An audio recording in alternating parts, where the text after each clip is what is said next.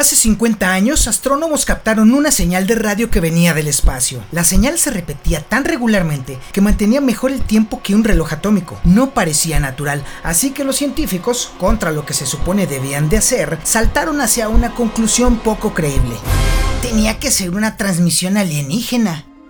Así que le pusieron LGM1, que significa Pequeños Hombres Verdes en inglés. Little Green Men. Años después se les bajó la emoción, pues el hallazgo resultó ser un pulsar, ondas de radio de una estrella de neutrones que colapsó hace más de 5 y medio millones de años.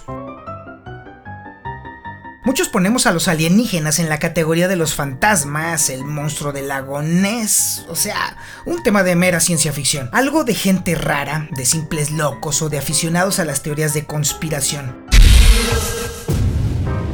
Pero repetidas veces científicos serios creyeron haber hallado evidencia de vida extraterrestre, y eso hace que la ficción se diluya en nuestra psique y se vuelva una constante bien aprovechada por escritores y personajes de televisión.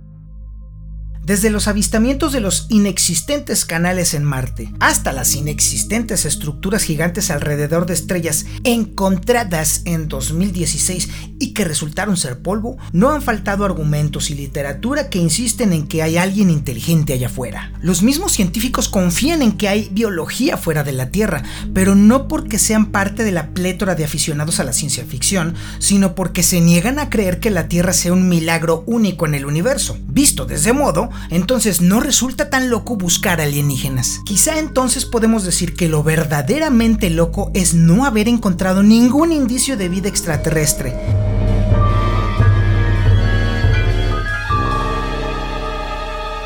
Y por supuesto nos hace preguntarnos cómo es posible que en un espacio tan gigantesco estemos tan inmensamente solos.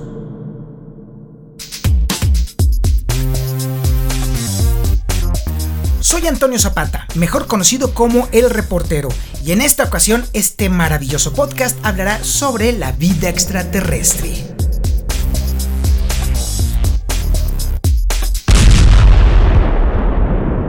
Para dar contexto a este maravilloso episodio, hablemos de casos y cosas raras, los botes de basura.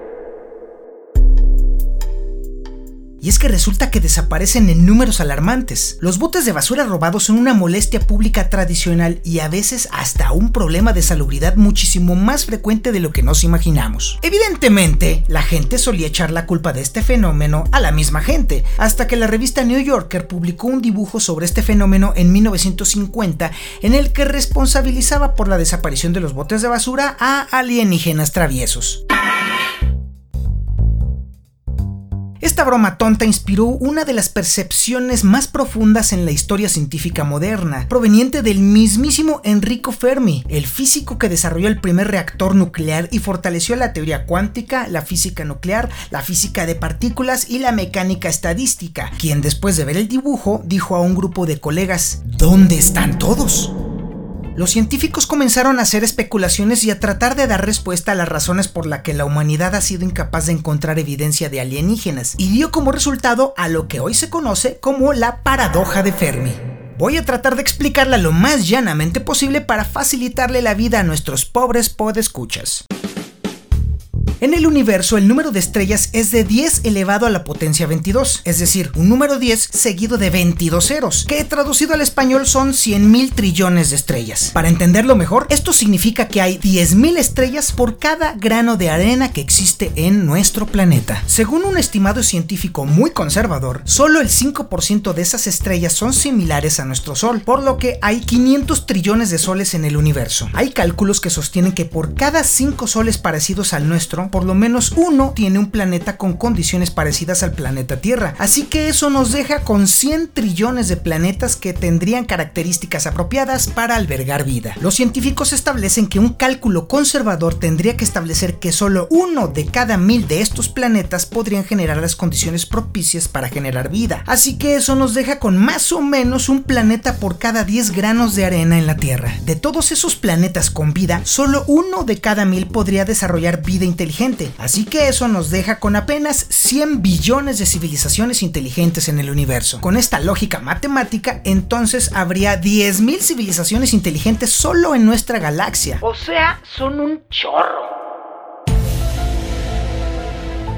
Esos números tan positivos son el sueño húmedo de Jaime Maussan, y la cosa todavía se pone mejor porque la vida extraterrestre tiene el tiempo de su lado. La Tierra es relativamente nueva, pues apenas tiene una tercera parte de la edad del universo. Esto significa que ha habido mucho tiempo para que evolucionen civilizaciones avanzadas y que a esas civilizaciones se extiendan por la galaxia. Con todo ese tiempo y todo ese espacio, los cálculos de la paradoja de Fermi son muy claros.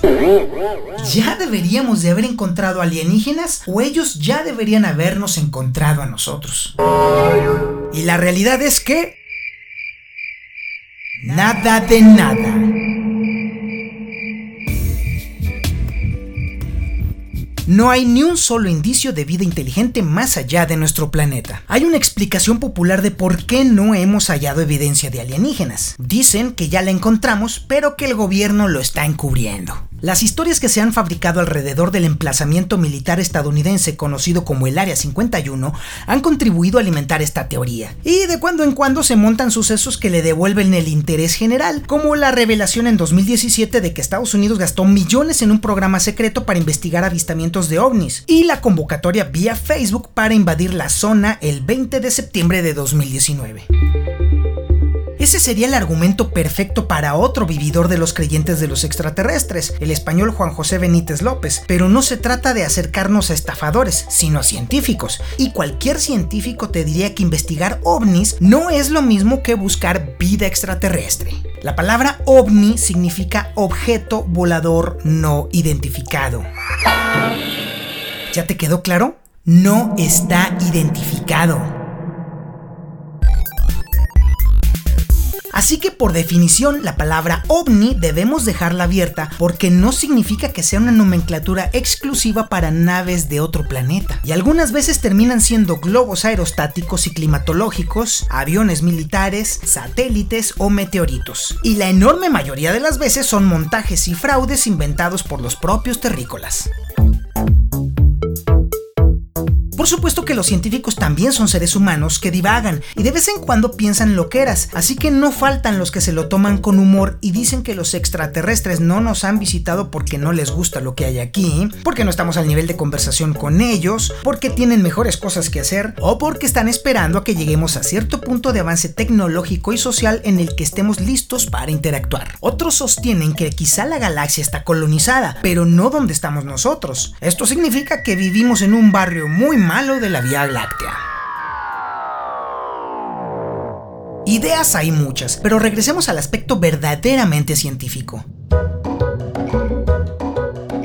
Las probabilidades que calculó Fermi de la existencia de vida alienígena solo fue una suposición informada. Con tantas estrellas y planetas supuso que algunos desarrollarían vida que evolucionaría y se extendería. El problema con esa apuesta es que hay mucho que no sabemos de la vida misma. La teoría del gran filtro nos ayuda a pensar sobre lo que no sabemos. Imagina la evolución de la vida como una serie de obstáculos. Primero hay moléculas que se replican solas. Evolucionan a vida unicelular luego multicelular, luego animales con cerebros grandes que usan herramientas y después animales más listos que crean mejores herramientas, es decir, nosotros. Falta entonces que esos animales descubran cómo colonizar la galaxia. Dado el tamaño y la edad del universo, muchas especies alienígenas debieron ganarnos en esa etapa final, a menos de que una de esas etapas sea más difícil de lo que pensamos. La perspectiva parece ser que, dadas las condiciones adecuadas, la vida surgirá, pero la verdad es que nadie tiene idea no sabemos cómo algo no vivo cobra vida. Sabemos cómo la vida se estructura, pero no cómo ocurrieron las transiciones más grandes. Conocemos los obstáculos principales en la evolución de la vida, pero no sabemos qué tan difícil es superarlos. Un ejemplo de vida extraterrestre nos ayudaría a entender mejor la vida, pero hasta ahora no nos ha contactado ningún alienígena. Así que depende de nosotros encontrarlos. Pero, ¿cómo le hacemos para encontrar una inteligencia extraterrestre? En el Instituto de Búsqueda de Inteligencia Extraterrestre, el SETI por sus siglas en inglés, no tienen ni idea de cómo detectar directamente una inteligencia, así que lo que hacen es buscar un elemento llamado tecnomarcador, que facilita detectar evidencia de tecnología alienígena localizando cosas que serían artificiales o que la naturaleza no pueda producir. De cerca, la Tierra tiene tecnomarcadores en forma de luces de ciudad. De lejos, los alienígenas podrían ver los satélites y las estaciones espaciales que orbitan el planeta. Desde más Lejos quizá capten nuestras señales de radio o se topen con las ondas Voyager que navegan por el espacio. Suele suceder entonces que lo que creemos que son tecnomarcadores resultan ser fenómenos naturales, como el pulsar del que hablábamos al principio, pero ya que las señales de radio son las pistas más prometedoras, los científicos escuchan mucho el espacio.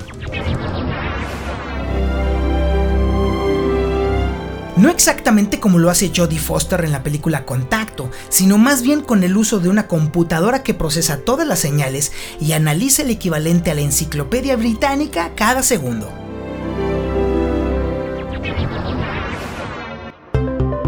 Otra forma de buscar vida extraterrestre es mediante la biofirma, que es un indicador de que hay vida o alguna vez existió vida en cualquier ambiente. Si alienígenas buscaran vida en la Tierra después de extinguirnos, encontrarían nuestra biofirma en forma de fósiles y evidencia química de procesos vitales.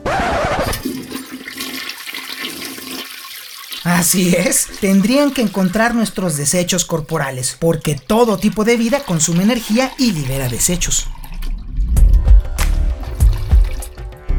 Si los alienígenas nos observaran desde lejos, verían biofirmas en forma de agua y los gases en nuestra atmósfera. El oxígeno es tan reactivo que solo puede estar en la atmósfera si se produce constantemente. Sin vida, la atmósfera de la Tierra no tendría oxígeno, así que nosotros buscamos gases que no pertenecen a los objetos estudiados y que puedan atribuirse a vida y los llamamos gases de biofirma. Pero buscar biofirmas en otros planetas es muy difícil. No podemos ver planetas fuera de nuestro sistema solar porque las estrellas son muy más brillantes que los planetas, así que se usa la técnica de tránsito para hallar planetas. Cuando un planeta está frente a una estrella, la luz disminuye y esa reducción de luz le da pistas a los científicos sobre si un planeta puede tener vida en él. También se calcula si la distancia entre el planeta y la estrella se encuentra en la zona ricitos de oro.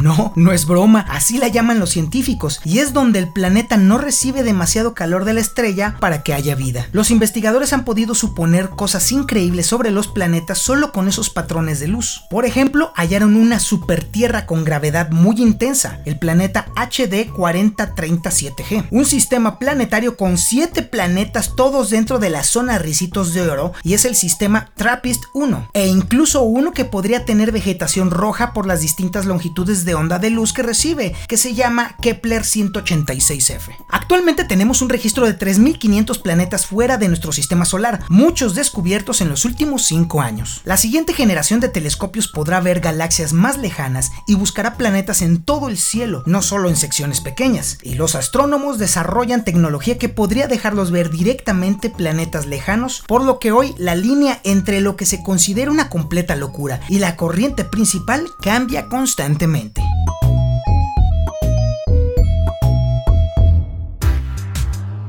Además, los científicos también buscan más cerca de nuestra casa. En los años 70 enviamos dos vehículos a Marte para probar su superficie en busca de vida. La primera y única vez que lo hemos intentado, uno de los experimentos resultó negativo, pero otro dio resultado positivo de evidencia de un proceso que solo asociamos con cosas vivas. Cuando unos experimentos fueron positivos y los demás negativos, fue controversial porque era algo ambiguo y la contradicción podría significar que hubo una reacción química desconocida que parecía una cosa viva que consumía energía. Así fue que desde los 70 hemos aprendido que la vida en ambientes extremos usa la energía de forma distinta y deja otros marcadores en el ambiente. Los experimentos entonces por eso fallaron, porque buscaban restos orgánicos en base a la vida que conocíamos entonces y era una visión muy limitada de la vida aquí en la Tierra. Es por eso que necesitamos regresar a Marte y hacer los experimentos de nuevo. No habrá pruebas para ver si hay vida hoy, sino que buscará indicios de que hubo vida en ciertos ambientes de Marte. También hay una misión para buscar bioformas en los océanos congelados de la luna de Júpiter, llamada Europa. En la búsqueda de vida inteligente, los científicos también intentan expandir su pensamiento, y sus pesquisas y avances en nuestra propia tecnología nos dan nuevas ideas sobre cómo podrían ser los alienígenas inteligentes. El desarrollo de la inteligencia artificial sirve más que para jugar buen ajedrez. Todo el mundo se imagina a los extraterrestres como humanoides suaves y blandos, cuando la mayoría de la inteligencia en el universo podría ser inteligencia sintética. Cuando se nos acaban las ideas científicas es el momento de acudir a la ciencia ficción, porque nos ayuda a pensar en múltiples posibilidades. Una gran película del género es La llegada, pues maneja magistralmente el concepto de alienígenas totalmente distintos a las ideas ridículas de hombrecitos verdes de grandes ojos. Y hay que decirlo, la ciencia ficción le dio forma a nuestros programas espaciales desde el inicio. Novelas como Crónicas Marcianas y La Guerra de los Mundos inspiraron a los científicos y crearon la realidad científica de la exploración de Marte que hoy. Buscar extraterrestres es una búsqueda multigeneracional. Estamos empezando y plantando las semillas de un esfuerzo muy largo, así que más vale armarnos de paciencia. Mucha paciencia. Hagamos uso otra vez de las matemáticas y las comparaciones para más o menos saber en qué fase estamos. Imaginemos el volumen de todos los océanos de la Tierra y digamos que ese es el equivalente al tamaño de la búsqueda en el espacio en donde quizá encontremos una señal de vida inteligente. Dentro de 50 años habremos completado la investigación equivalente a un vaso de agua.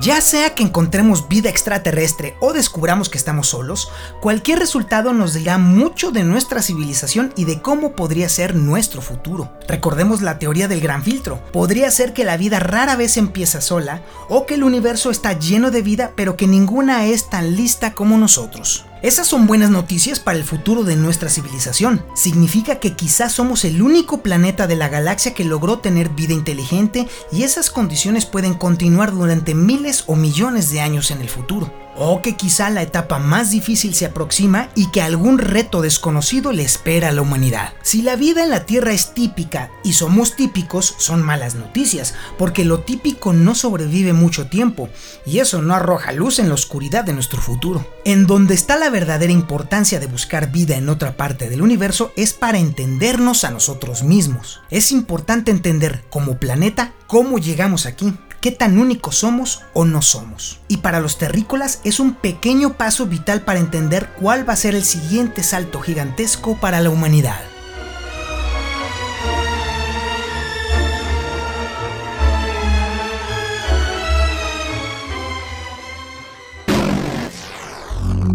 En tiempos donde las redes se inundan de mentiras y noticias falsas, nace un podcast que indaga, investiga y divulga hechos y fuentes confiables. Usamos las herramientas del periodismo para explorar los temas que nos intrigan y apasionan. Exploramos las mejores formas de comunicarnos con todas las generaciones. Verificamos la procedencia de la información que usamos y nos aseguramos que sea cierta, verídica y comprobable. Todo para generar un producto digno de tus oídos. Bienvenido a la primera temporada de El Podcast del Reportero.